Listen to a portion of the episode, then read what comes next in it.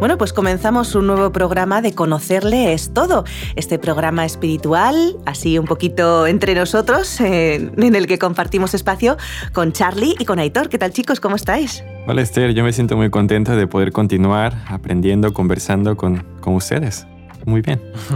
Yo también, hola, eh, nada, con ganas de empezar la conversación y, pasar este rato con vosotros. Bueno, pues esperamos que nuestros amigos oyentes lo pasen tan bien como nosotros. Ya saben que tienen a su disposición un medio a través del cual se pueden poner en contacto, ¿no, Aitor? ¿Cómo lo pueden ver ese medio? Sí, pues en la descripción del podcast, eh, da igual la plataforma en la que lo estéis escuchando, en la descripción del podcast hay un correo electrónico y un número de WhatsApp al que podéis escribir y, mandarnos cualquier comentario pues ya sabéis que nos hace mucha ilusión saber que estáis ahí con nosotros.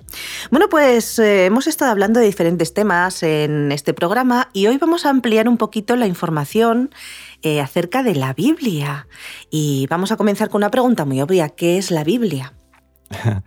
Sí, de hecho hemos hablado creo que en el primer podcast un poquito acerca de, este tema y hoy vamos a expandir un poco más. Eh, la Biblia creo que todos los que nos están escuchando la conocen, ¿no? Es un libro, eh, un conjunto de libros, eh, viene del latín Biblia y del griego Biblia y, su, nombre, su significación es libros, es como una biblioteca, ¿no? Estos textos incluyen relatos históricos centrados en la teología, himnos, oraciones, proverbios, parábolas, cartas didácticas y bueno, nosotros los cristianos, los creyentes, creemos que fueron inspirados por Dios. Para nosotros es un libro súper, súper importante, ¿no? Eh, todas las religiones tienen en realidad algún tipo de libro, ¿no? Se me ocurre el Corán para los musulmanes y no sé. Pero... El, Brahmayana, Mahabharata ah, de los budistas. Sí, cierto. Pero la, la Biblia es un poquito diferente, es un poquito especial porque el autor no es una persona el autor es el propio Dios. exacto, exacto. Eso la hace diferente, ¿no? Entonces, ¿podemos decir que la Biblia no es como cualquier otro libro? ¿Podemos decir que es diferente? O porque yo sé que hay personas que piensan que esto de la Biblia es como una especie de novela antigua, ¿no? Un libro así pasado de moda. ¿Qué pensáis? Sí, sí, De hecho, pues eh, antiguo, pues sí que es, ¿no? Tiene muchos años. Eh, pero muchas personas se aproximan a la Biblia como si quisieran leer un libro histórico, como has dicho, una novela o un libro antiguo, no sé, como de Cervantes o de Shakespeare, ¿no? Entonces, en algunos aspectos sí podemos decir que es un libro como todos los demás, pero los libros que están incluidos en la Biblia eh, se denominan canónicos, es decir, que, que fueron inspirados y que allí hay una revelación especial de Dios para nosotros. Esto de canónico suena tan raro, ¿verdad? ¿Qué quieres decir con canónicos? ¿Qué es eso?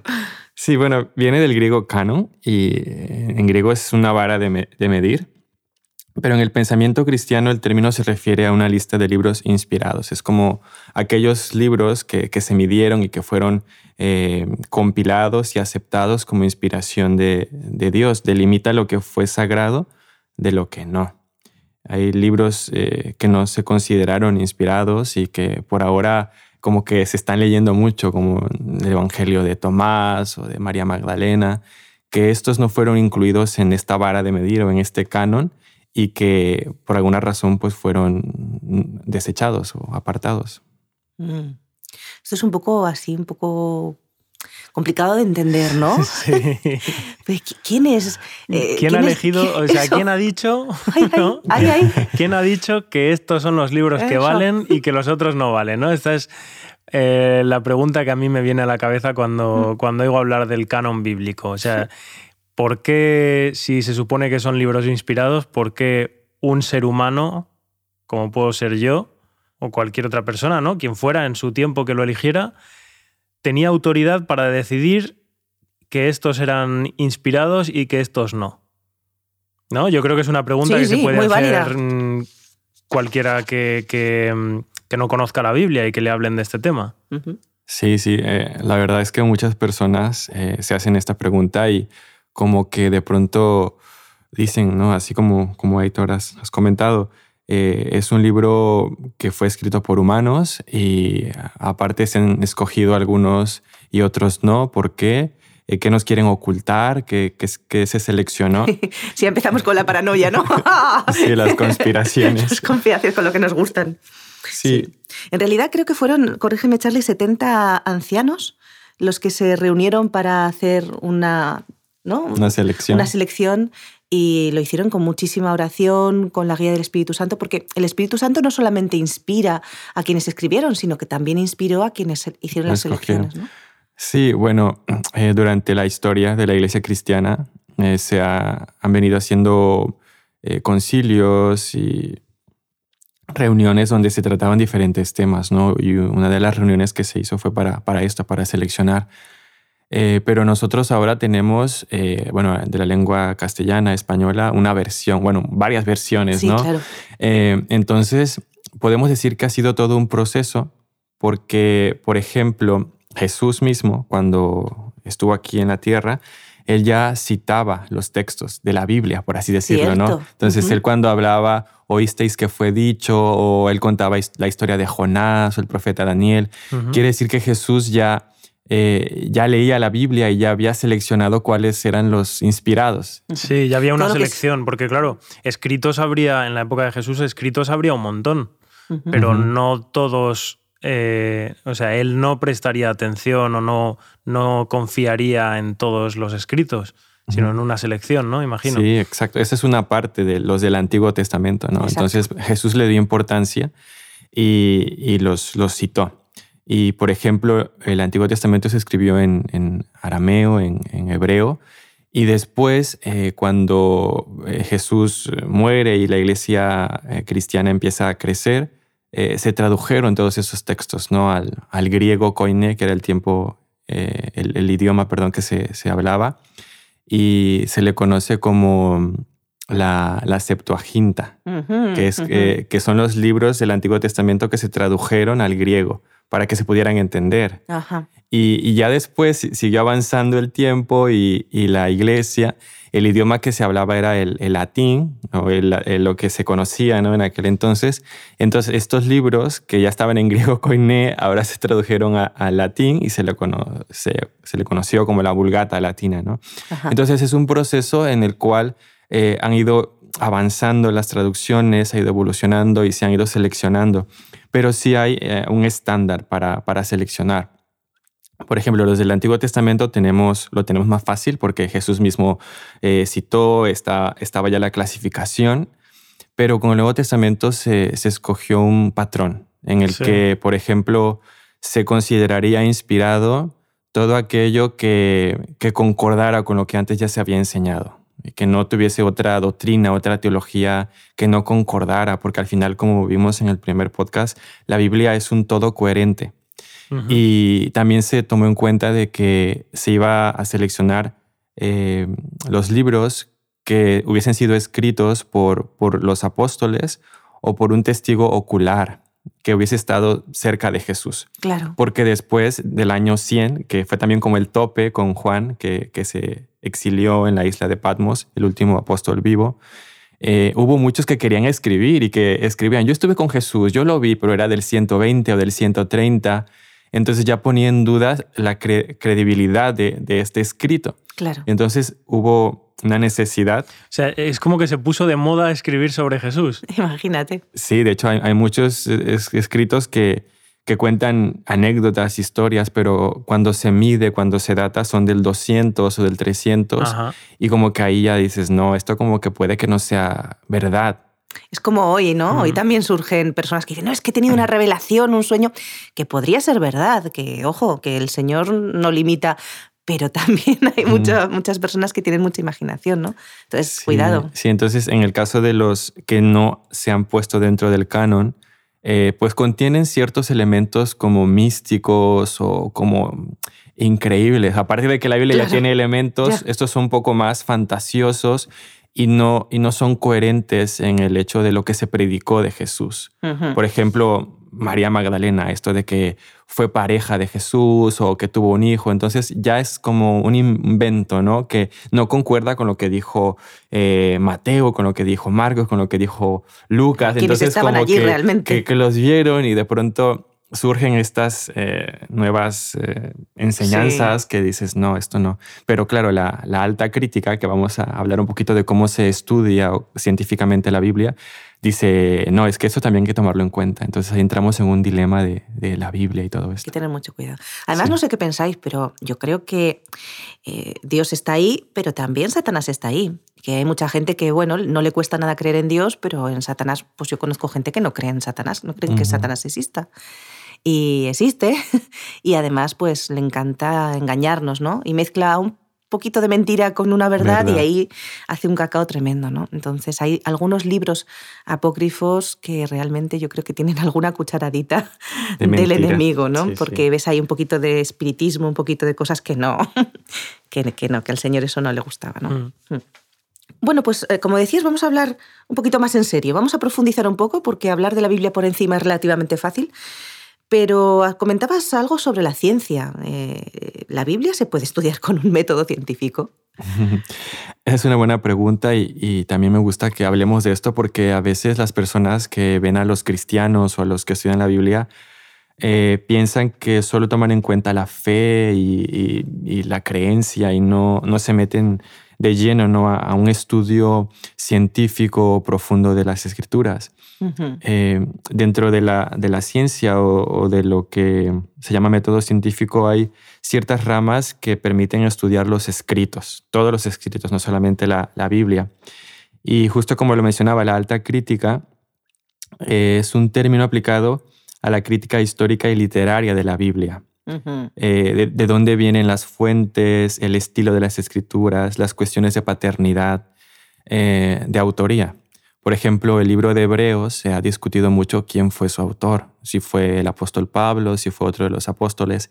Entonces, eh, la teología, um, yo que estudio teología, tú también, y, otros que, nos pueden estar escuchando, no se basa solamente en la fe y en, creer lo que se te diga, sino tiene un proceso de, investigación, de estudio, y, y también se aplica a la Biblia. Entonces nosotros hemos aprendido, hemos estudiado eh, que se llega a la conclusión de que tal autor escribió la Biblia después de un estudio metodológico científico. También está la, baja, la baja crítica, que es una crítica textual de los textos, que pretende descubrir qué fue lo que escribieron realmente los escritores de la Biblia. ¿no? Entonces aquí metemos esta parte humana. Sabemos que fue inspirado por Dios, que el Espíritu Santo eh, puso ideas en la mente de los profetas o de los eh, que recibieron esta revelación, pero también influía su personalidad, su humanidad. A mí, ¿sabéis lo que me llamó muchísimo la atención? Cuando estudiaba teología hace milenios, en los dinosaurios más o menos, con, con Víctor Armenteros, me acuerdo que nos hablaba de esto de la baja crítica y la alta crítica. Y a mí me indignaba muchísimo. Sí, es que critica. claro, él se reía. No, lo que me indignaba es que había muchas personas que ni siquiera creían en Dios. O sea, que Dios, que, que, lo diseccionaban y, lo, y lo, lo, ponían bajo el microscopio, digamos, ¿no? Y lo partían como si fuera una rana, eh, pero que ni siquiera creían en él. Eso me, me, me, no sé, me, resultaba muy chocante, ¿no? Si no crees en Dios, ¿por qué estás hablando de él? ¿Por qué lo estás diseccionando? ¿Por qué estás investigando? exacto. en lo que no crees. ¿Sabes? Era muy llamativo. Mm. Sí, hombre, a ver, está claro que Dios, o la idea y la creencia de Dios, forma parte de la cultura eh, y de la historia del mundo, aun, para, ¿no? aun poniéndome en, la posición de quien no cree en él, es posiblemente el tema más debatido y más, no sé, más controversial que ha habido en toda la historia, ¿no? Eh, entonces, a mí sí, a mí me parece que, tiene lógica, ¿no? Que alguien que no crea mm, lo estudie. Lo estudia aún así. A mí me resultaba muy curioso eso. De hecho, la Biblia es el libro más vendido, más leído eh, en la historia. Y es muy importante ¿No le ha ganado Harry Potter todavía? Creo que va en segundo lugar por ahí. Y es muy curioso porque un libro teológico espiritual contra otro que también habla de, del mal, ¿no? Sí, sí. Como que le quiere hacer la competencia, pero me parece muy bien que, que nosotros como cristianos nos enfrentemos a este tipo de investigaciones que se hace y que no le demos la, espalda, sino que estemos seguros de lo que creemos, seguros de lo que estudiamos y que también tenemos teólogos eh, estudiosos que, que usan este mismo método de investigación y llegan a las conclusiones que nosotros creemos. Eh. Me parece muy interesante también, ¿no? Que la, que la religión no sea algo que solo se vive, mm, ¿cómo explicarlo? Eh, con una venda en los ojos, ¿sabes? Hay cosas que es cierto que nosotros asumimos que no, no podemos entender hoy por hoy y que las aceptamos por fe. Pero, pero la religión, nuestra vida espiritual, nuestra creencia en Dios también es algo que se puede estudiar, también es algo que, que podemos encontrar evidencias. No sé si lo decíamos en el primer, en el primer programa que grabamos, ¿no? que, que tú puedes encontrar evidencias en, en, muchas cosas también en el mundo, en, en la naturaleza. Y, y, también se puede razonar. Muy bien. Sí. Y, claro, es también llegar a, un equilibrio, porque no todo puede ser razonado. Nosotros como, como creyentes tenemos fe en Dios y hay cosas que, que quizás no podemos explicar y que la, la ciencia se intenta explicar. Por ejemplo, los, las diez plagas ¿no? del Éxodo, eh, que el, el, el, río se, se, volvió en sangre.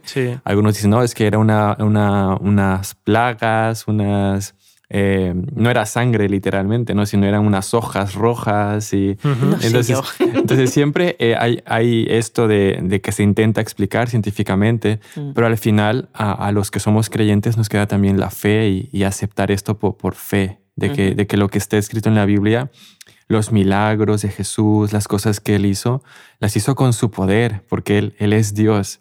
Entonces es muy importante que eh, echemos un vistazo a estos científicos, a la alta crítica, a la baja crítica y todas las críticas que hay, pero también que no se nos vaya la fe, que no al, escuchar todo esto nuestra fe divague o dude, sino que sigamos confiando de que lo que está allí es una inspiración de Dios y se ve su poder manifestado en lo que está escrito. Sí, sí.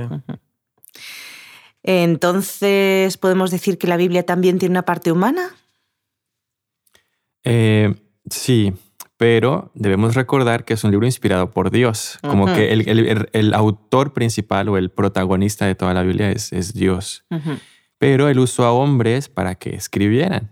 Eh, la inspiración. no fue un dictado, no fue, ¿no? Eh, a ver, hay partes en la Biblia donde dice, y dijo el Señor, ¿no? Como que si fuera la voz directa de Dios. Pero hay otras partes en las que el, el, escritor, el autor, como que se, se deleita ¿no? en hacer eh, David, por ejemplo, los salmos o, claro. Eh, o cuando se estudia hebreo se ven estas similitudes o cómo una parte conecta con otra, como un estilo, un estilo literario, ¿no? Entonces, eh, no necesariamente como un dictado, pero sí Dios inspirando las, las palabras. Y esto sabéis dónde lo veo mucho en los evangelios. Eh, porque Lucas, eh, eh, Juan, los cuatro autores principales, parece como que se a veces podemos decir, es que hay contradicciones, no son contradicciones, son más detalles. Hay alguno que da más detalles, ¿no? Por ejemplo, me, hace, me llama la atención, Lucas, como era médico, él habla como más específicamente cuando la crucifixión da detalles que los otros no dan, ¿no? Pero ¿por qué? Porque él se fija más en eso, ¿no? Y, no sé, si los pones los cuatro evangelios así seguiditos, los cuatro están contando en realidad la misma historia, desde que Jesús nace hasta que es crucificado, pero tienen detalles distintos. Sí, sí, y también, por ejemplo, el nivel de educación que tenían mm, ellos. Por ejemplo, el apóstol Pablo tiene escritos en griego que son maravillosos, ¿no? Pero los comparamos con alguna otra carta de Pedro o de alguien más, se ve la, la diferencia de cómo, cómo cada uno fue utilizado en su contexto, con sus eh, situaciones personales, y, pero eso no implica que el mensaje esté manchado, dañado o que no tenga importancia. No, se complementa, ¿no? Exacto. Es como si yo empiezo a contarle una historia ¿eh? a Aitor, que empieza a contar una historia y de pronto, no sé, Denis, que está por aquí también, empieza, sí, porque aquello y da más datos, ¿no? Sí, pero no, no, eran tres, que eran dos. Yo además a veces soy muy, mi marido se enfada conmigo porque a veces soy muy imprecisa, ¿no? Venían tres personas, no, no, que eran cinco, ¿no? O que eran, vestían de amarillo, bueno, en realidad vestían de amarillo y verde, no sé, ¿sabes? es como... Sí, hay detalles que, de un mismo suceso, ¿no? Pues a lo mejor una persona se ha quedado con un detalle. Exacto. Y otra persona no le ha prestado tanta atención a eso, o sea, eh, se ha quedado más con otra cosa, ¿no? De, de, lo que ha ocurrido. Mm. Y todas las versiones como que enriquecen, ¿no? El tener las cuatro versiones enriquecen muchísimo la historia, la historia de Jesús. en ese aspecto de de los evangelios y leerlos todos ah, de manera paralela y comparar es muy, muy interesante. Se pueden descubrir muchas cosas. La verdad es que sí. Pero mm, vosotros, por lo que conocéis de la Biblia, ¿la Biblia tiene opiniones personales también? Opiniones personales. Aparte de. no. Shirley, ¿tú qué piensas? Yo, yo creo que no. Mm, a ver, yo creo que podemos volver a la idea del apóstol Pablo que no se imaginaba que se iba a estar leyendo Sus, escritos, se iban a estar leyendo sus escritos dos mil años después. Por ejemplo, hay partes en las que Pablo dice, eh, ojalá no hicieras caso a mis insensateces, ¿no? Entonces, como, o como que regaña a alguien, o sea... Es como más explicativa, más narrativa. es, pero no tanto... Opiniones personales, eh, no lo sé. Pienso que si se da algún consejo, todo siempre trato de ser de parte de Dios, porque eran como cartas dirigidas a las iglesias o profetas que hablaban directamente al pueblo porque tenían un mensaje de Dios. De hecho, la inspiración es el proceso por el cual el Espíritu Santo obra en seres humanos escogidos para impulsarlos a proclamar mensajes recibidos de Dios. O sea, un, profeta no, no escribía algo porque quería dar un mensaje de sí mismo, sino siempre eh, era la voz de Dios ¿no? al pueblo. Entonces, opiniones personales, mm, no creo. o, entendemos que las opiniones personales siempre estaban en armonía con, con, con lo que Dios quería transmitir, ¿no? Eh, es que es más como narrativo, o sea, es lo que Dios les, les dice que transmitan y en otras ocasiones, estaba pensando en Pablo, por ejemplo, sus viajes, eh, eh, él explica, es explicativo, explica todo lo que le ha pasado, ¿no? O recomendaciones que hacen las iglesias o... Es todo como muy narrativo, no tanto. O, sus opiniones las mencionan, mm. pero después la opinión que prevalece es la de Dios. Por ejemplo, yo quería ir aquí, pero el Espíritu me dijo que no, que yo vaya para allá. O por ejemplo, cuando llama a Jeremías o a Isaías que tienen miedo y yo dije, Señor, es que yo no puedo, pero al final fui porque tú me lo pediste, ¿no? Como que entra esta esta parte humana, pero al final es el, que te está hablando es Dios, que, quiere darte el mensaje. Sí, ahí se ve muy claramente la inspiración, ¿no? O Jonás, por ejemplo, que no quiere ir, ¿no? Y él hace lo imposible por no ir, y, y, él lo dice, pero al final, como dices, Charlie, es, es la, voz de Dios la que, se, la que se escucha, la que se oye. Mm, eso es interesante. A mí me llama la atención, por ejemplo, los proverbios, ¿no? Que son como un montón de pensamientos, de ideas así cortas que no sé, que pueden ser muy prácticos para nuestros días también. Y, parece que sean. Algunos parece que sean como muy. No sé, muy, muy personales en la forma de, decirlo, en la forma de expresarlo, ¿no? Como muy. Son educativos total. Sí, sí. O sea, realmente hay personas. Yo, yo he conocido a alguna persona, alguna persona mayor, anciano, eh, que no fue nunca a la universidad y sin embargo tenía un nivel de cultura pero increíble. ¿eh?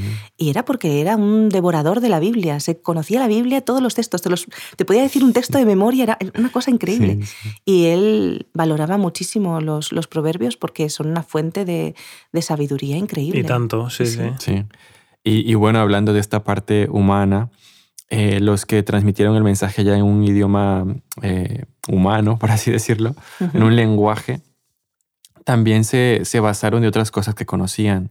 Ah, podemos encontrar, por ejemplo, en la Biblia, en los Levíticos y esos, esos libros que hablan de leyes, eh, que están en la Biblia, pero que también se han encontrado en otros códices, o, como el de Hammurabi, ¿no? que eran contemporáneos y hay leyes que están en, en ambos libros.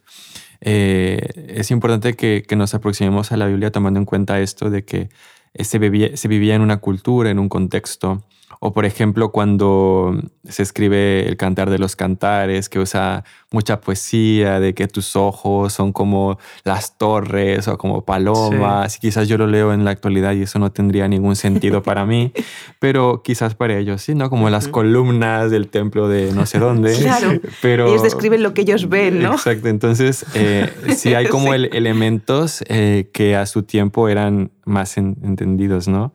Y que ahora quizás nos cueste un poquito, pero la, la Biblia está a disposición de, de, todos nosotros y Dios quiere revelarnos un mensaje personal a cada uno que, que, lo leemos. A mí me encanta esa, esa parte educativa de la Biblia, me, parece, me parece realmente impresionante, porque en el fondo, si lo pensamos, la Biblia en realidad es el plan de salvación. Eh, y Jesús es el protagonista. Sí, sí, sí.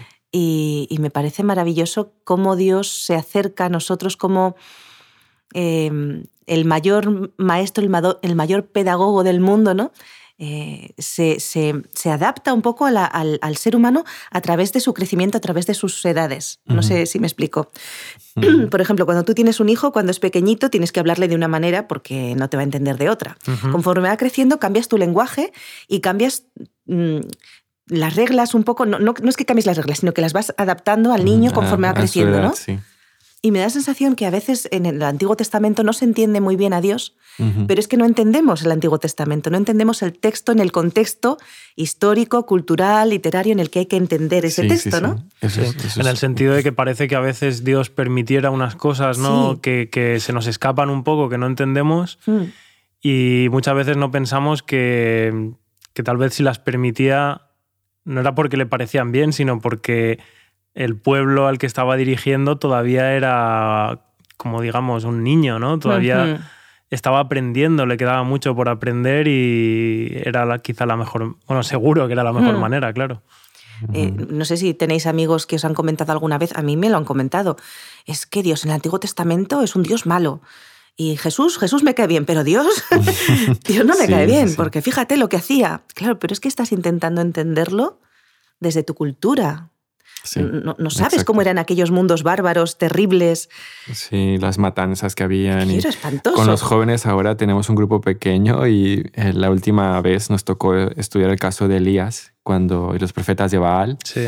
Que al final hubo una gran matanza ahí de esos Tremendo, ¿eh? profetas. Sí, sí algunos pues, hicimos un gran debate que se extendió durante toda la semana por el grupo de WhatsApp. qué guay. Pero ¿qué, qué, qué, está pasando aquí? ¿Cómo es que Elías eh, mató a tantos profetas y cómo es que Dios lo permite, no?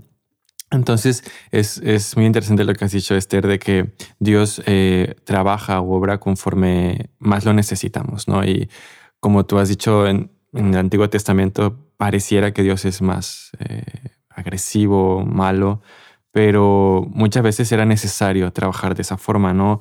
Y, por ejemplo, tomando en cuenta el, pueblo de Israel, que salió de Egipto, que eran esclavos, que tenían ciertas prácticas, hmm. em, es muy, muy interesante estudiar eh, cada uno de los libros de la Biblia en su contexto, hacer mm, una hermenéutica, se le llama, la interpretación de, de, la Biblia y una exégesis, ¿no? que es extraer lo que realmente eh, Dios quiere decir. Y lo contrario sería eisegesis, es como hacer decir a la Biblia algo que no dice. y es muy importante que nosotros eh, investiguemos, preguntemos y profundicemos en, el estudio de la Biblia, porque si no podemos quedarnos con la idea de un Dios perverso o de un, o de un Dios que no tiene misericordia, o un Dios equivocado y no, no, no, lo conoceremos realmente como él es. Yo aquí voy a aprovechar un momento de, anuncios. ¡Tanana! Comercial. Comercial. ¿Vale? Porque hay un programa que a mí me encanta del pastor Stefan Albu en homemedia.es, que nuestros amigos, si están escuchando este podcast, tienen que verlo. Eh, se llama El Dios en quien creo. Mm. Y él habla justamente de, este Dios que parece malo en el Antiguo Testamento y explica cosas súper, súper interesantes. Además, el propio Stefan Albus, si lo buscan en Google, tiene un libro también sobre, este, este tema, del mal, ¿verdad? No me acuerdo el nombre del libro, pero, pero de verdad, buscarlo porque es súper, súper, súper interesante. Pues eh, sí, es que Dios es así, es el mayor pedagogo de los tiempos y hay cosas que a lo mejor nos cuesta entender, pero nos cuesta entender porque tenemos que comprender que estamos viviendo en otra época y en otra cultura y, es muy difícil entender eh, cómo eran las culturas y las épocas tan antiguas, ¿no? Pero tú crees entonces, bueno, vosotros creéis entonces que se le puede dar importancia o valor a la Biblia hoy en día, hoy en día que tenemos tantos bestsellers, tantos libros, tanta ciencia, tanta información, estamos infoxicados. Sí, de todo. Pues yo pienso que sí, ¿no? La, la, Biblia, como decíamos al principio, puede considerarse como uno de los libros antiguos, como cualquier otro, pero es importante no olvidar que es la palabra de Dios. Y por ejemplo, yo cuando leo la Biblia, me gusta eh, encontrar el, mensaje de Dios, la carta de Dios para mí. Es como que Dios tiene un mensaje para mí en este día y quiero escuchar su voz. No, yo me comunico a través de la oración o el rezo, ¿no? Con Dios y Él, él me habla a través de, su palabra.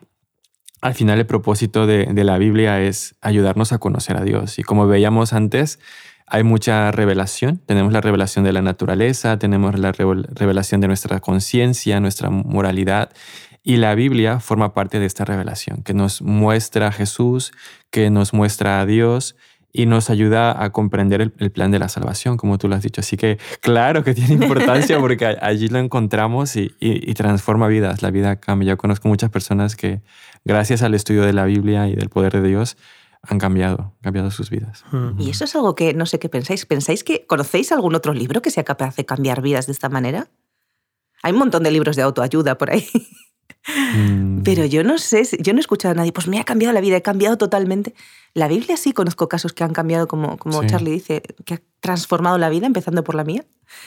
Pero libros de autoayuda a lo mejor te ayudan un poquito, pero nadie me ha dicho, transformación total de mi vida. Sí, aparte de libros de autoayuda, sí hay, libros de autoayuda que se basan en la Biblia. Claro. También, también, también. Así que hay, libros muy buenos, pero si pudiéramos ir ah, directamente a, un texto bíblico personal en casa, sería mucho, mucho mejor. Y eso que decía, sí, perdón. No, no, iba a decir que mm, hablando de libros, que mm. lo que acaba de decir Charlie, que yo creo que hay libros muy buenos que nos pueden ayudar y muchísimos.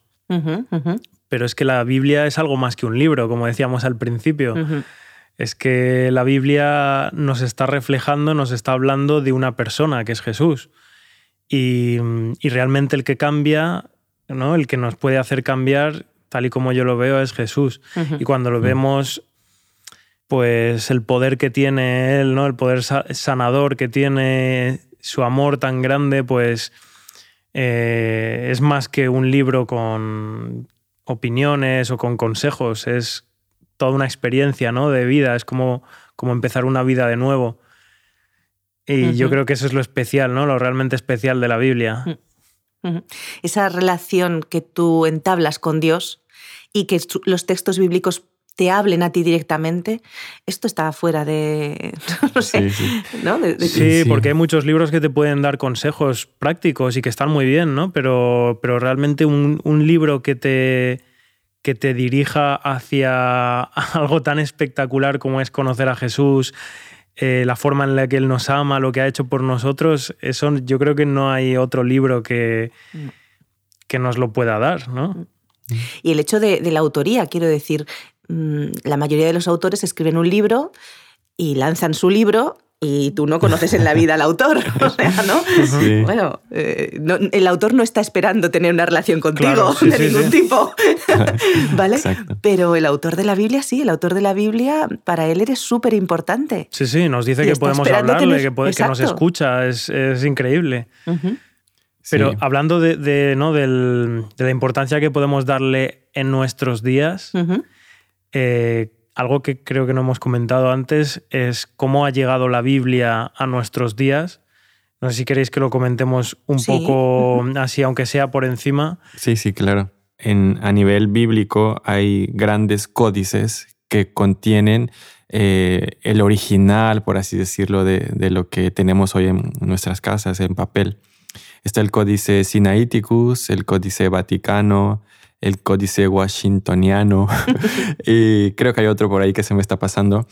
Pero estos códices son como la gran compilación del Nuevo Testamento que nos da evidencia de que lo que estamos leyendo eh, es legítimo, es real. Entonces estos cuatro códices eh, son como que los más importantes y concuerdan. Fueron escritos o encontrados en diferentes eh, espacios, en diferentes momentos y, y, concuerdan uno con otro. Es como decir que lo que escribió Pablo, lo que escribió Marcos, lo que escribió Lucas, eh, también está escrito en, en, aquel otro códice y es lo mismo. Entonces lo que sí iba encajando en el puzzle, lo que sí iba concordando, fue dando evidencia de que es legítimo, legítimo, legítimo. Entonces ahora esos códices están en, internet, bueno, ahora mismo están eh, en los museos, por ejemplo, yo pude ver el, el, que está en, en Londres y, y, es una gran ilusión. A mí como teólogo me hizo mucha ilusión. También en Los Ángeles pude ver los escritos del Qumran, que había una exposición y, y había una, un, un, escrito que tenía los diez mandamientos y para mí fue muy especial porque ver que fue escrito hace miles de años y que Dios lo ha conservado y que tiene un mensaje o una validez para mí en la actualidad es, es, muy importante. Entonces, ¿Pero esto era de alguno de los libros que conocemos hoy como...? Sí, era, era del Éxodo, ya sea que sea del Éxodo o de Deuteronomio, pero sí eran los diez mandamientos. Y, sí, entonces nosotros podemos eh, buscar en, Internet dónde están ahora estos códices y dan como la evidencia. Todo ha sido documentado, todo ha sido medido, datado, validado, todo ha sido estudiado de manera científica y podemos tener eh, completa seguridad. Y aparte la seguridad de, de la fe, de, del poder transformador que tiene la Biblia en nuestras vidas, que eso no lo niega nadie. O sea, personas que leen la Biblia y que de pronto dejan de, beber alcohol o dejan de fumar o que dejan de vivir una vida mala simplemente por leer este libro. Es, algo que nos da evidencia de que lo que estamos leyendo es, es, legítimo. Y durante el tiempo, la historia, se han hecho traducciones, como yo explicaba al principio, eh, se tradujo al griego, después al, latín, y en cada idioma ah, hay una traducción más leída. Por ejemplo, nosotros tenemos la de eh, en la católica, que es de Torres Amad, y tenemos la versión protestante, que es de Casiodoro de Reina, y Cipriano de Valera. Y estas traducciones se han ido actualizando conforme ha pasado el tiempo. Creo que la más actual de la Reina Valera es la Reina Valera 2000, que salió hace poco. Y, sí, podemos tener eh, la seguridad de que las sociedades bíblicas eh, se empeñan en que lo que se, se imprime, lo que sale a la, luz, sea, sea, válido, sea legítimo. Hay una organización que está pendiente de que todo esto marche bien. Además es que eso es algo que a muchas personas también les llama la atención, ¿no? que haya tantas eh, versiones de la Biblia, pero hay que entender que la versión es simplemente una, una forma diferente de decir lo mismo, ¿no? La traducción esta, ¿cómo es? Telea, la traducción más actual, ¿no? Eh, la traducción Reina Valera, la traducción viviente, la traducción hoy, la palabra, la, palabra. Hay un montón, ¿no? Y lo interesante, lo interesante desde luego sería claro, saber hebreo y griego y poder ir a los originales. Eso sería lo, más. Lo, más. Te animo, Esther, en esa. Bueno, estudiamos, ¿verdad, Charlie? Hebreo y griego. Sí, pero... Eh, que no me escuchen mis profesores, pero ya no me acuerdo casi. tampoco. Pero para eso tenemos los diccionarios, o sea, podemos hacerlo. En un esfuerzo podemos hacerlo. Pero aquellos que no tienen esa, esa posibilidad, eh, sí que tienen la posibilidad de comparar versiones. O sea, y eso es una excelente idea. Cuando estamos ante un texto bíblico, lo primero, entenderlo en su texto en su contexto literario, histórico, cultural, como muy bien decía antes Charlie, mm, eh, averiguar un poquito también el tema de, la historia, dónde está situado eso en la historia, ¿no? Y luego comparar las versiones, coger varias versiones diferentes y leer ese mismo texto en varias versiones distintas nos amplía un montón el, el poder entender realmente ese texto, ¿no? Y poder interiorizarlo. Sí, sí. Eh, y es que hablando de teología de Biblia hay mucho, la teología bíblica, la mm. histórica. Entonces, durante la historia, teólogos se han acercado a la Biblia de diferentes formas. Por ejemplo, un teólogo muy importante, Rudolf Bullman, él, trajo a, la sociedad una idea de desmitificación de la Biblia. Entonces, él, él, como teólogo decía, tenemos que aproximarnos a la Biblia, pero verlo un poco más humano, no tan milagroso. Entonces, eh, todos los diferentes estudios que se han hecho han, en cierto modo, afectado nuestra comprensión de la Biblia y ahora mismo no sé qué, qué creemos o qué la gente cree, ¿no? los que nos están escuchando de, de, la Biblia, de los milagros. Y sí es cierto que tuvo un, un mensaje local de los eh, profetas o de los apóstoles que escribieron, pero la Biblia sigue teniendo una vigencia, una, importancia para nuestros días. A lo mejor le escribe una carta al pueblo de Israel, pero esta carta tiene un principio, un elemento que me ayuda a mí en este tiempo.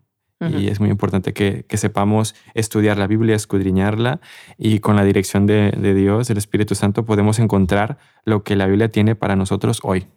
Yo tengo que deciros que a mí Bulban no me caía nada bien. No, es que él y sigue sin caerme bien. hizo un, cierto daño porque mucha gente lo tiene como un gran teólogo, pero mucha gente dejó de confiar en la Biblia por, por su, su es Que para mí directamente no tiene sentido, porque Dios es un milagro, la vida es un milagro, eh, la resurrección de Cristo es un milagro, la segunda venida de Cristo es un milagro, el nacimiento de un niño es un milagro. Eh, para mí todo, la vida es un milagro. Entonces el tratar de desmilagrizar, el tratar de eh, él dice desmitificar, pero es que para mí no está mitificado. Para mí los milagros eh, son la vida, ¿no? Entonces, el tratar de quitarle a Dios el milagro o el poder es, es es que es absurdo. Es, no dejarle ser Dios. Exacto. Porque si supiéramos todo de Dios, él ya no sería Dios. Lo, entenderíamos por completo y dejaríamos de confiar en Él, dejaríamos de, verlo como algo superior a nosotros. Claro, o sea, explicar los milagros de Jesús eh, quitándole el milagro es muy difícil. Explicar la creación del mundo quitándole el milagro es imposible directamente. sí. No sé, hay tantas cosas que, que, son milagro en la Biblia y en la vida hoy, que aquellas personas que a lo mejor ni siquiera creen en Dios, no sé, el nacimiento de un niño para mí es un milagro. Sí, sí. Para mí la mejor, la, manera más lógica de creer en Dios es asumiendo que hay cosas que no podemos entender y que, y que son sobrenaturales. Es que es así. Mm, un Dios que, que yo pudiera explicarlo todo eh, con mi raciocinio humano, es como que no tendría tanto sentido. Es como que dejaría de ser Dios. Sí, dejaría de ser Dios, claro. Es que es eso, si puedo alcanzar, abarcar a Dios con mi inteligencia, entonces deja de ser Dios. Qué Dios tan pequeño, ¿no? Sería ese. Exactamente, exactamente. Y tenemos un Dios enorme, un Dios muy grande. Bueno, pues eh, terminamos el programa de hoy, pero me gustaría hacerlo con algunas aplicaciones prácticas. ¿Qué podemos eh, extraer del programa y qué les podemos regalar a nuestros amigos oyentes para despedirnos? Eh, bueno, a mí me gustaría como hacer un resumen, una recopilación de lo que hemos estado hablando para que nos quede un poquito más claro. Eh, no olvidar que la Biblia fue escrita por humanos eh, para no darle un sentido dogmático, porque hay mucha gente que de la Biblia saca dogmas o quiere imponer sus ideas a otras personas. Debemos entender que, fue escrita por humanos, ¿no? Los seres humanos de la Biblia eran imperfectos, como vemos en Hebreos, en Hebreos 11, creo la lista, ahí mismo ellos, eh, el que escribió Hebreos, que pensamos que es Pablo, escribió, ¿no? Que eran imperfectos, pero aún así Dios los puso como héroes, héroes de la fe. Pero tampoco olvidar que la Biblia fue inspirada por Dios para no hacer prejuicios de que los humanos escribieron algo equivocado. Porque alguien puede decir, como fueron humanos los que escribieron, pues tiene imperfecciones y no, no me fío de lo que está allí. Entonces hay que recordar que fue por humanos, pero inspirados por Dios. Y ahí es una, un proceso de inspiración. Y el estudio pues debe hacerse con humildad y cuando nos aproximemos a, a la Biblia, debemos, deberíamos pedir que el Espíritu nos guíe para que encontremos la, la verdad en, en ella. No sé qué otras aplicaciones podéis mencionar vosotros.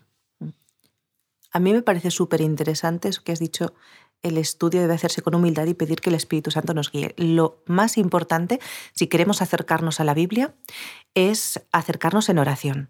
Pedirle al Señor, porque si creemos que la Biblia es un libro inspirado por Dios, el proceso de leer la Biblia también está inspirado por Dios. Entonces, cuando nos acercamos a la Biblia, hacerlo de su mano. Pedirle al Espíritu Santo que nos acompañe en esa lectura para poder entender lo que Él quiere decirnos. Que no sean nuestras ideas al texto, sino el texto a nuestras ideas. ¿no? Eso para mí es algo absolutamente básico para poder entender la Biblia. Si no, garantizo que no la vamos a entender. Y otro principio que no sé si estaréis de acuerdo conmigo, pero yo siempre lo he visto así, es que la, llave eh, la Biblia es como un libro que se abre con una llave. Si la abres de cualquier otra forma no la vas a entender. Y para mí la llave es el amor de Dios.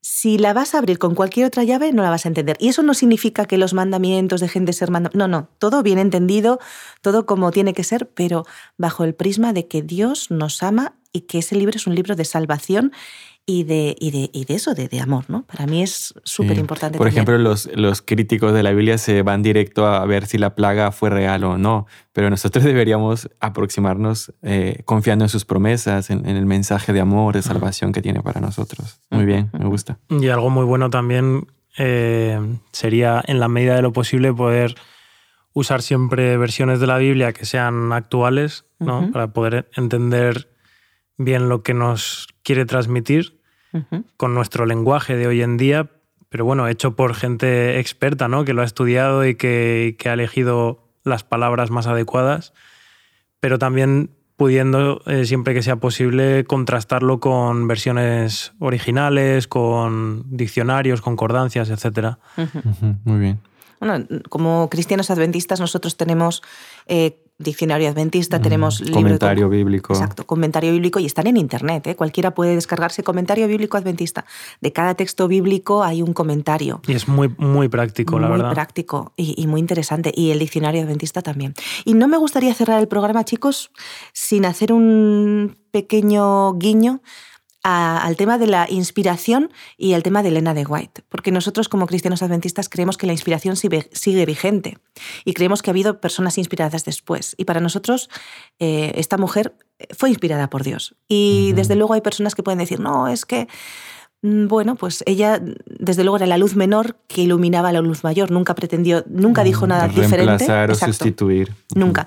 Todos sus escritos van a la Biblia. Todo está inspirado en la Biblia. Todo nos lleva a la Biblia. Entonces, sin duda alguna, podemos vivir perfectamente nuestra fe con la Biblia, simplemente, pero enriquece muchísimo el tener a Elena G. White sus textos inspirados en, en, la Biblia, porque, no sé, libros como El deseo de todas las gentes, El conflicto de los siglos, hay libros tan, tan patriarcas y profetas, que nos explican tantos detalles de una manera tan maravillosa. Y yo no quiero ser dogmática, simplemente que cada uno saque sus propias conclusiones, pero para poder sacar conclusiones hay que examinarlo. Así que yo animo a nuestros amigos oyentes a, investigar sobre, sobre estos libros. Los libros de los que estoy hablando también están en Internet eh, y, desde luego que, que puedan leerlos y sacar sus propias conclusiones. ¿eh? Sí, compararlos con la Biblia y, hacer su propia crítica, ¿no? Exactamente, exactamente. Me parece muy bien este apunte que has hecho, porque como hemos dicho, somos un, adventistas y a veces se nos critica ¿no? por esto de decir que nuestras doctrinas no están basadas en la Biblia, sino en otros escritos. Pero me, me, parece muy, muy, muy importante lo que acabas de decir y, sí, hay que escudriñarlo todo ¿no? y ya tomar cada uno su propia decisión y conclusión. Y ese es un ataque muy gratuito, porque eh, nuestra, nuestra iglesia está fundamentada en la Biblia, simplemente en la Biblia, solo que además pues, eh, hay personas como Elena G. de White que desde luego eh, amplió ese conocimiento. ¿no? Ella da detalles, que el Señor la inspiró, da detalles, pero en ningún momento se, se contradice la Biblia. En fin, ahí lo dejamos, queridos amigos. Quizás puede ser tema de otro podcast. También puede ser tema de otro podcast. y ahí lo dejamos para que nuestros amigos pues, que podáis investigar por vosotros mismos. Yo creo que es muy importante que, que esa crítica que no nos la den otros, sino que nosotros hagamos crítica, que seamos personas con pensamiento crítico y que seamos capaces eh, de buscar más. ¿no?